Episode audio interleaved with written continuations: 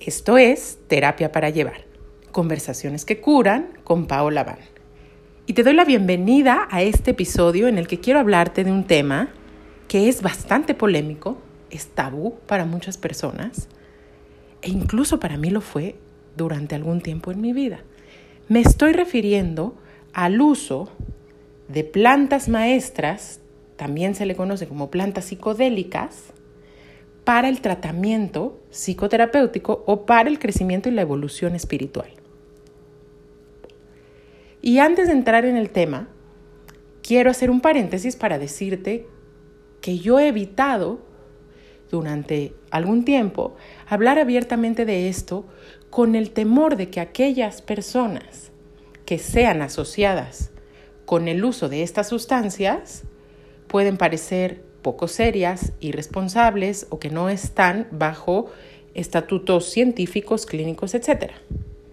Sin embargo, el tiempo nos ha dejado ver que algunas de estas plantas efectivamente cuando se les ha dado un seguimiento bien estudiado y científico demuestran tener grandes beneficios para problemas que en este momento son una epidemia en la humanidad como la ansiedad y la depresión. Entonces estamos llegando a un punto donde ya no es posible no hablar de estos temas abiertamente. Y desafortunadamente hay tanta ignorancia, tanta desinformación y estas mismas plantas son ofrecidas por personas con poca ética, poca preparación. Eh, y entonces es difícil distinguir. Y lo que quiero hacer hoy es darte un panorama bastante bastante más, digamos, amplio quizás del mero es bueno o es malo. Y es que parece que vivimos en el mundo del revés, porque sustancias que son medicina son llamadas drogas y sustancias que son drogas son llamadas medicinas. Y con esto concretamente me refiero a algo que he mencionado otras veces en episodios de este podcast y de otros, que es que el medicamento psiquiátrico, si bien en muy poquititos casos ayuda a contener ciertas, ciertas situaciones, por ejemplo, si alguien se encuentra en una depresión maníaca y quiere suicidarse, ayuda a contener estas cosas. En un caso grave de esquizofrenia, pero si somos honestos, no es que se resuelve. El medicamento psiquiátrico no resuelve el tema, ayuda a contener ciertas situaciones, pero en la gran mayoría de los casos podríamos resolver una depresión, una ansiedad y ciertos diagnósticos que da la psiquiatría a través de otros métodos. Y entonces lo difícil es que estos medicamentos psiquiátricos sí causan adicción, generalmente, sí tienen efectos secundarios nada positivos y de nuevo no resuelven. Entonces, creo que es bien necesario empezar a hablar de otras posibilidades en el ambiente terapéutico y en nuestra propia vida. Entonces quiero hablarte hoy de tres posturas que tomamos generalmente con respecto a este tema. Y quiero que tú trates de identificar dónde estás y al mismo tiempo hacerte la propuesta de entrar en un lugar donde tomemos la postura más útil con respecto a esto. ¿Y a qué me refiero? Cuando hablamos de plantas maestras, plantas psicodélicas o incluso sustancias psicodélicas. Me estoy refiriendo, sí, por ejemplo, a la ayahuasca, al peyote, a los hongos que llamamos mágicos. Todas estas plantas y sustancias naturales han sido utilizadas por las tradiciones ancestrales desde hace muchísimo tiempo para acceder a estados de conciencia alterados donde puede propiciarse, entre otras cosas, la sanación, para obtener experiencias pico que nos llevan eh, a encontrar caminos que no estamos viendo en el estado normal de conciencia. Pero también hay otras sustancias como el MDMA, también llamado éxtasis, em, como el LSD, que han sido usados de manera experimental directamente en la, en la psiquiatría y la psicoterapia. Personalmente, pero esta es una postura muy personal, yo no he investigado ni tengo gran afinidad con los compuestos químicos, porque mi camino personal ha sido a través de las tradiciones ancestrales, donde nos topamos con que la naturaleza nos ha brindado toda la medicina y el alimento que necesitamos. Pero poniéndote esto en contexto y diciendo que mi postura no es ni la mejor ni la única, ni promueve un camino, porque el mismo camino no es para todos y no puede ser, te cuento, la primera postura que podemos tomar con respecto a estas sustancias le podemos llamar hedonista. ¿Qué, ¿Qué quiere decir esto? Un hedonista es esa persona que va buscando el placer sin límite. Entonces hay personas que cuando tú les hablas de ayahuasca, de peyote e incluso de cualquier otra droga, te dicen, ok, voy a sentir chido, bien, venga. Entonces, esta es una de las posibles posturas. Gente muy creativa, gente, eso, con, con una mentalidad muy abierta, toma esta postura y dice que venga, sin miedo al éxito, sin miedo a mañana. Esta postura no es precisamente la que yo considero eh, que sea la más apoyadora, vamos a decir, del crecimiento espiritual o de la sanación en un contexto psicoterapéutico emocional. Tiene como limitación la posible adicción y el posible perderte sin hacer el trabajo y sin resolver también.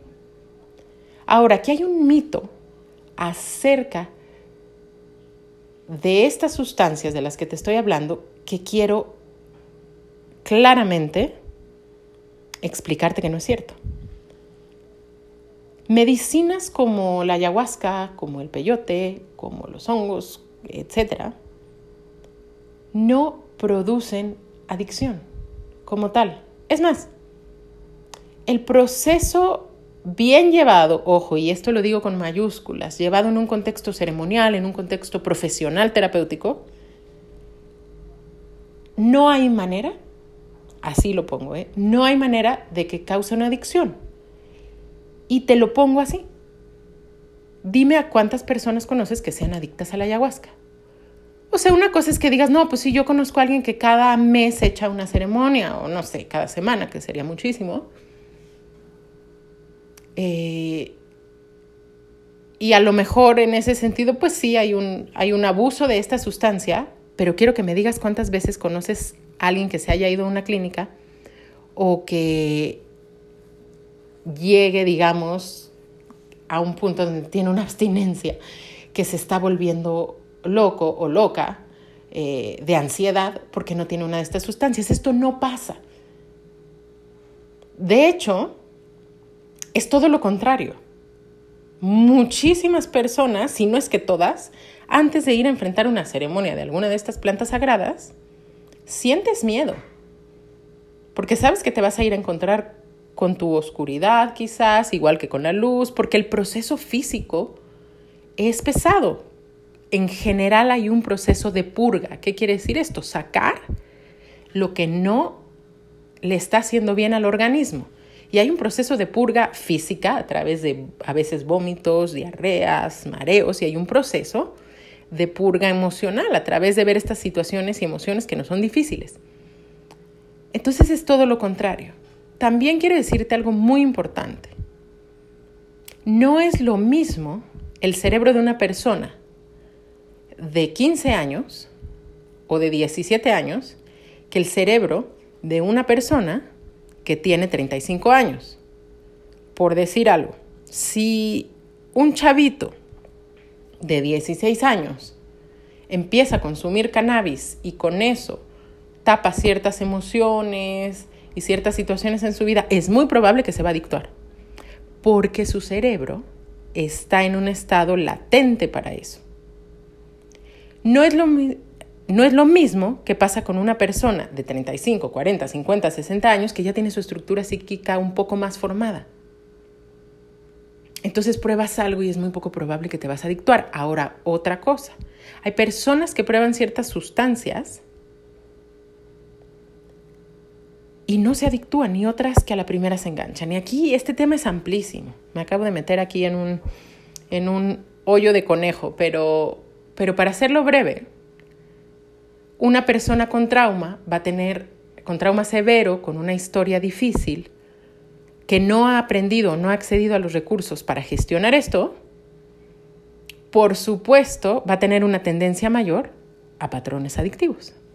Pero en muchas situaciones, en las relaciones, con las sustancias, con la comida, con las compras, con el trabajo. son las maneras en las que vamos tapando lo que no podemos resolver de otra manera más sana, como podría ser la meditación, cambios en nuestras relaciones, la psicoterapia, en fin.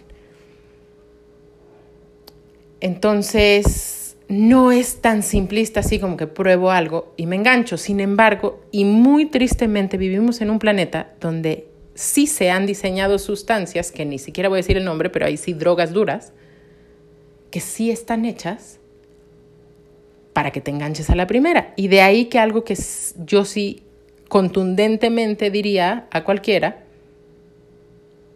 es no te vayas por ese camino, por el camino de lo químico, de la droga diseñada, porque evidentemente están hechas para que te enganches. Entonces no es lo mismo una cosa que otra, pero ahí está una, digamos, una posible flaqueza de una personalidad hedonista que va a tomar igual una cosa que la otra. Y entonces sí es peligroso. Y entonces yo conozco casos de personas que te dicen, se volvió loco porque fue a una ceremonia de ayahuasca que yo diga, nah, a ver, vamos a estudiar bien lo que pasó aquí. Y en general son personas que mezclaron sustancias, no hicieron la dieta o tomaron las medidas de cuidado que se les sugieren, mezclaron con alcohol, mezclaron, en fin. Por supuesto que se le botó la canica. Por supuesto. Sin embargo, la personalidad hedonista tiene algo muy bello que integrar, porque ya varias veces te he platicado que no hay nada que esté completamente equivocado sobre la Tierra. Hay algo que aprender de cada persona, de cada rasgo, de cada estado de la conciencia, de cada manera de ver el mundo.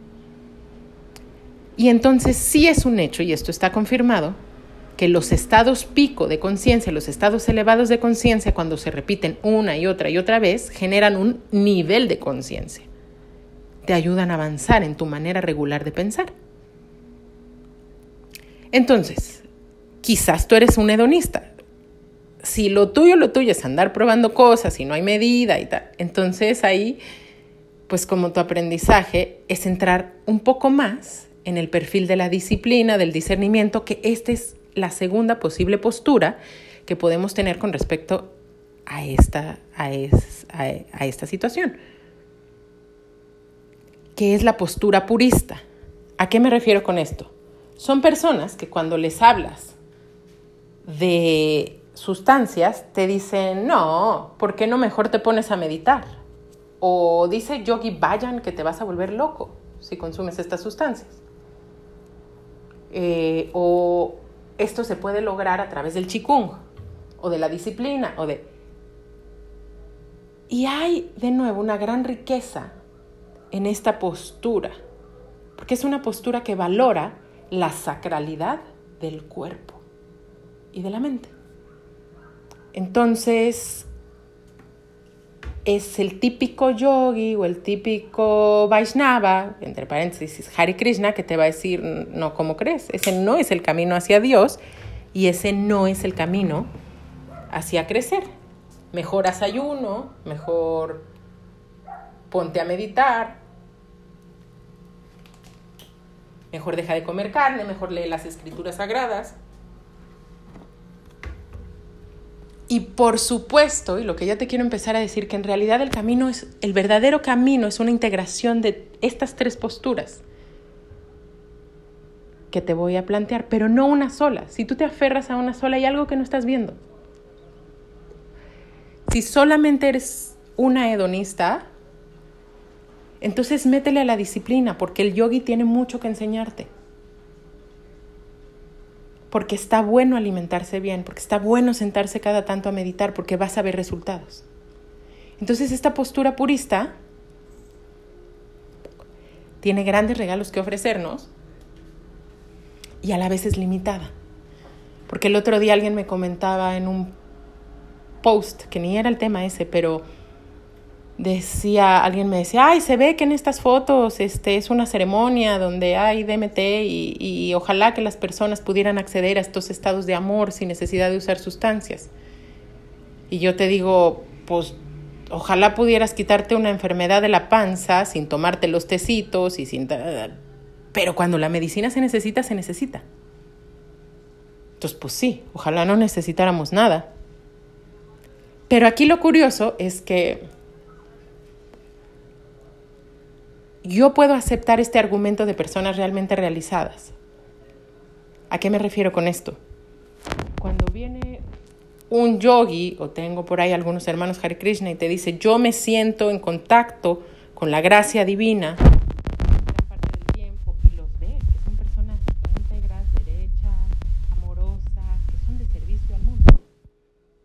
Y esto solo lo hago a través de mi alabanza a la divinidad, de mis prácticas religiosas, digo, ah, bien.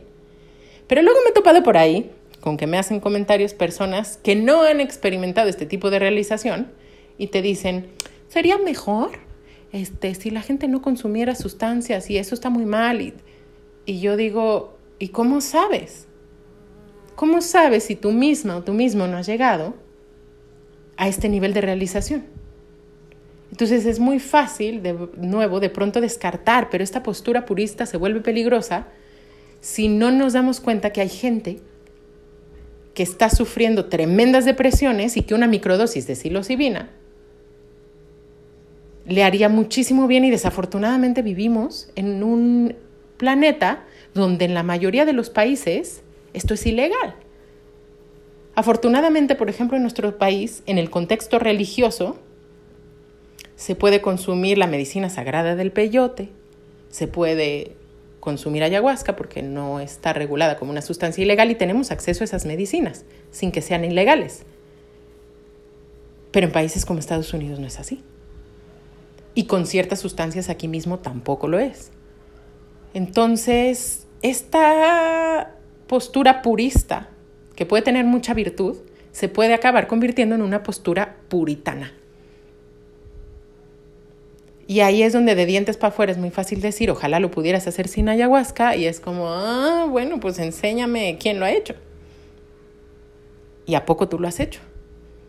Entonces, ojo, porque si tu postura es puritana, ah, aquí viene una invitación a abrir un poquito la mente y a experimentar y hablar desde la experiencia directa.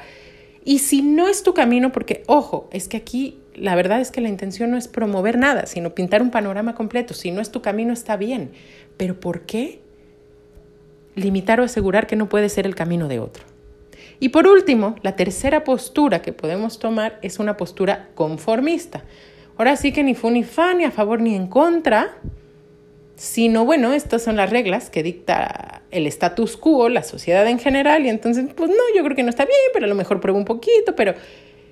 Y, y lo que tiene de virtuosa esta postura es que generalmente nos da espacio para preguntarle a otros y entonces que una voz experta nos diga, mira, hay tales estudios que aseguran que con esta y esta y esta sustancia ciertos casos de depresión se han aliviado, a estas otras personas no les sirve, a estas otras personas corren riesgo, en fin.